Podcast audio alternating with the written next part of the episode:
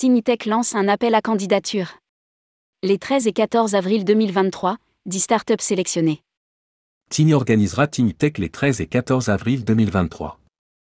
Dans ce cadre, la station lance un appel à candidature jusqu'au 10 mars 2023. Rédigé par Céline Imri le mercredi 22 février 2023.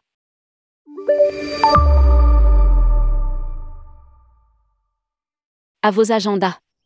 Pour la deuxième année, Tiny organisera les 13 et 14 avril prochains Tech, un événement axé sur la technologie et l'innovation autour de l'univers de la montagne. À cette occasion, la station lance un appel à candidature. Les startups sont jusqu'au 10 mars pour postuler. À lire aussi, Tiny lance gotiny.net, sa solution de transport responsable sur mesure.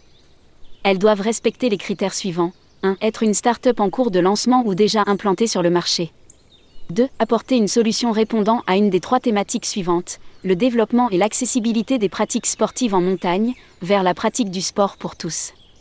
Montagne et culture, le développement de la dimension culturelle sur notre territoire.